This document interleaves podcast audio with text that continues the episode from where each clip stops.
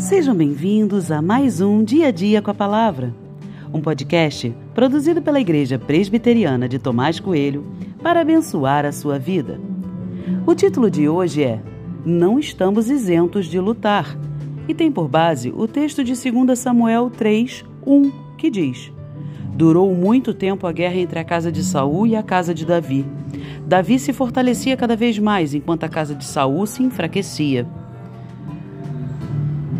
Depois da morte de Saul, Davi foi ungido rei, mas só a tribo de Judá o seguia como rei. Abner, o capitão do exército de Saul, correu para ungir Esbozete, filho de Saul, como rei. Todas as outras tribos seguiam Esbozete como rei. Dia a dia, Abner travava lutas contra o exército de Davi, que, embora numericamente desproporcional, vencia e se fortalecia. Abner queria fortalecer Esbozete como rei, Afinal, isso lhe garantiria a permanência em seu posto de destaque e honra.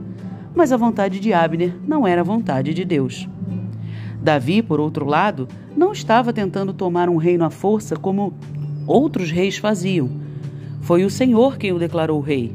Mas é interessante pensar que tornar-se rei de verdade sobre todo Israel não foi tarefa fácil.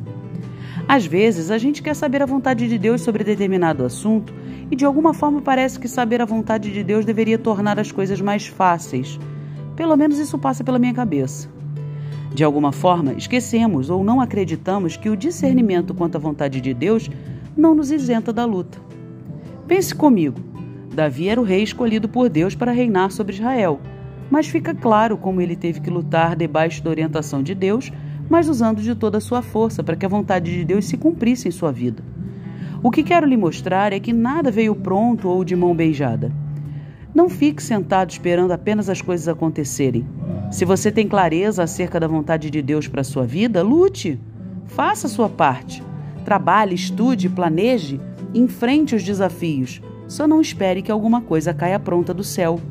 Se você não tem clareza dos planos de Deus, busque esse discernimento.